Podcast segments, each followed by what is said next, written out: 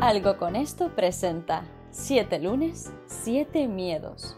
Una píldora que hará que cada lunes obtengas herramientas en diferentes materias de la mano de un experto para hacer de tu semana la mejor del milenio. Tú decides. 7 lunes, 7 miedos. Un proyecto de Jack Viamonte. Bueno, muy buenos días a todos. Estamos aquí otro lunes con Francesc Domínguez, consultor en marketing de despachos profesionales y asesor de marca personal. Ya lo hemos presentado en el primer episodio de 7 lunes, 7 miedos, porque estamos aquí para hablar de las 7 claves para mejorar la marca de tu despacho y tu marca personal. Hoy es el turno de la segunda clave, que es tener muy presente las bases del éxito profesional. Buenos días, Francesc. Por favor, cuéntanos un poco sobre cuáles son esas bases del éxito profesional, ¿no? Buenos días, Jack, y encantado de estar de nuevo otro lunes con vosotros. Pues bien, estas bases del éxito profesional mmm, hay que tenerlas realmente muy en cuenta. A menudo se conocen, pero no se tienen en cuenta lo suficiente y sobre todo no se desarrollan.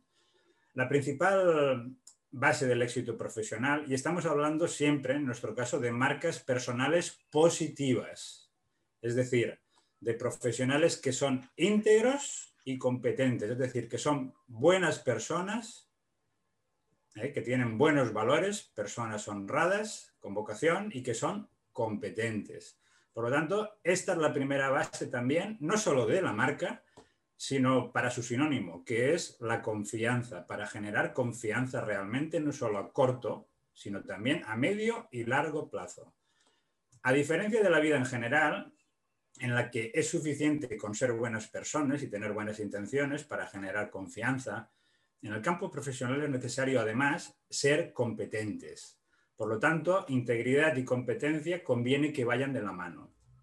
Hay otra base que es fundamental y que la mayoría conocemos, pero que no tratamos, no nos centramos en ella, es el autoconocimiento. Es decir, encontrarse con uno mismo para comprenderse, y en comunicación, sobre todo, quiere decir ser consciente del efecto que causamos, porque podemos creer o saber mucho, mucha comunicación, pero si no conocemos el efecto que causamos en nuestras interacciones por cualquier tipo de canal, pues probablemente no podremos mejorar la llegada a nuestros públicos objetivos, a nuestros clientes potenciales, contactos, etcétera. El autoconocimiento es un factor también fundamental porque nos permite ser conscientes de aquel talento o incluso a veces de aquellos talentos que otros admiran, que se han dado cuenta que los tenemos, pero que nosotros, por lo que sea, pues no hemos desarrollado. Y es sobre la base del talento sobre la cual podemos marcar la diferencia si luego, por supuesto, lo trabajamos, si trabajamos lo que son las habilidades. El talento, digamos que es innato, y las habilidades pues se aprenden, se trabajan. Hay otro factor a tener en cuenta que es, por supuesto, mm, la actitud. ¿eh? vamos, pocas cosas grandes se hacen en esta vida si no hay la actitud adecuada, sobre todo una actitud positiva. Eh, también hablando de esta actitud, es muy importante tener mm, el diálogo mental que tiene el profesional. ¿Qué quiere decir esto? Pues que, por ejemplo, cuando el abogado o la abogada aborda una entrevista o una reunión para una contratación de servicio, todo aquello que pasa por su mente es fundamental para conseguir o no la contratación. Y en general lo que pasa por la mente del abogado o de la abogada, como humanos que somos, son ciertos temores. a no me contratará, no le agradará al despacho, presionarán honorarios, etc. Pues toda esta gestión, digamos, de lo que ocurre en la mente del abogado, es trascendental, teniendo en cuenta también que lo que pasa en la mente del cliente hay que conocerlo.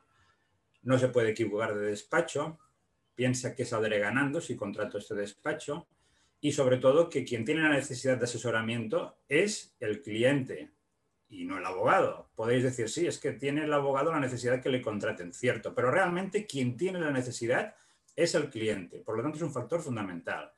Luego, de la mano también de la actitud, es está la gestión correcta de la primera impresión. Es trascendental. Es injusto que lo sea, porque muchas veces vemos que hay personas que, vamos, no lo que nos parecieron en un primer momento, pues no responde exactamente a como creemos que son, pero es fundamental porque permite que se desarrollen las relaciones o no. Un factor clave para conseguir una buena primera impresión es pensar que tal persona nos va a gustar y quitarnos de la mente aquello que de entrada no nos gusta, salvo que sea algo evidentemente evidente que no es bueno o que pensamos claramente que la relación no puede fructificar.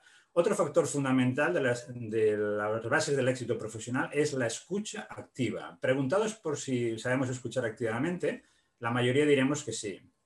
En lo que se llama la venta de confianza, vemos que no, la mayoría no sabemos escuchar activamente, porque no solo hay que escuchar las necesidades del cliente potencial, sino sobre todo detectar sus deseos, que es aquello que hace que se activen las contrataciones. Solo si hay deseo nos de contratar, contratar una empresa o un particular. Sin deseo no hay negocio, hablando claro.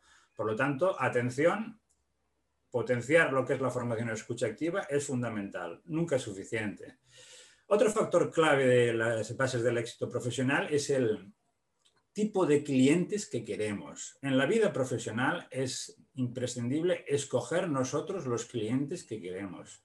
Lo que nos llegue por el boca a boca, bienvenido sea, en general, pero es fundamental vivir la vida que queremos vivir. Y para eso un factor clave es escoger qué tipo de cliente queremos tener. Desde el realismo, es decir, actualmente qué recursos tenemos, porque es preciso mantener un equilibrio entre lo que es la estrategia, eh, cómo conseguiremos nuestros objetivos y luego los recursos con los que contamos. Pero sobre todo, si puede ser, escoger qué tipos de clientes queremos y en qué mercado nos vamos a meter. Porque según en qué mercado nos metemos, esto implica a la larga satisfacción profesional o insatisfacción, rentabilidad del servicio o falta de rentabilidad. Desde el punto de vista personal, otra base del éxito es ejercer en el despacho adecuado, no en el mejor despacho, sino en el adecuado, porque esto nos va a permitir desarrollar nuestro talento, crecer profesionalmente y también como personas o no. Por lo tanto, atención en qué despacho vamos a ejercer y también, por supuesto, desde el punto de vista del despacho, qué tipo de profesionales escoge, no solo desde el punto de vista de talento jurídico, sino también, lógicamente, personal. Otra base del éxito son los hábitos. Todo aquello que nos aporta valor deberíamos eliminarlo. Hay muchos abogados que dicen, es que no tengo tiempo, no tengo tiempo. En general es que no tenemos una prioridad para hacer algo. Por ejemplo, gestionar la propia marca. Si, por ejemplo, también aprovechamos los tiempos muertos que tenemos todos en la vida, veremos que los podemos aprovechar realmente para múltiples actividades, desde aprender idiomas, si utilizamos los puntos muertos, o, por ejemplo, prestar más atención cualitativa a nuestra marca, no tanto hacer más actividades de marca sin utilizarlas mejor. Por lo tanto, otra base es no ponerse excusas. Soy muy joven, soy muy mayor, mi despacho es pequeño, es de provincias, está ubicado en un barrio que no es de, los más importantes de la ciudad, etc. Todo esto son excusas de mal pagador, hablando claro. Las personas de éxito no se ponen excusas. Finalmente, por supuesto, otra base son los contactos. Hay personas que por donde han estudiado, por ser de la familia que son, los tienen de inicio, por suerte que tienen. Pero los que no los tienen o no los tenemos, no los hemos tenido, pues lo que hay que hacer es crear una serie de circunstancias en las que podamos generarlos. Pero sobre todo, todo, insisto, sobre la base de la estrategia y de tener claro qué queremos en el mercado. La mayoría actuamos desde la intuición y no desde el cálculo, desde la reflexión y la estrategia. Qué maravilla, Francés. Bueno, yo voy a, adelantarme y atreverme a decir que por favor guarden este episodio. Yo lo voy a guardar personalmente, me lo pondré reiteradamente porque me ha parecido que todas las bases que has dado eh, son extremadamente importantes y valen tanto para un joven abogado que quiere emprender eh, dentro por su cuenta o un joven, eh, un despacho que esté pues en sus primeras etapas. Es fundamental toda la información de valor que has dado, así que te lo agradezco muchísimo, Francés. Hasta el próximo lunes. Un fuerte abrazo.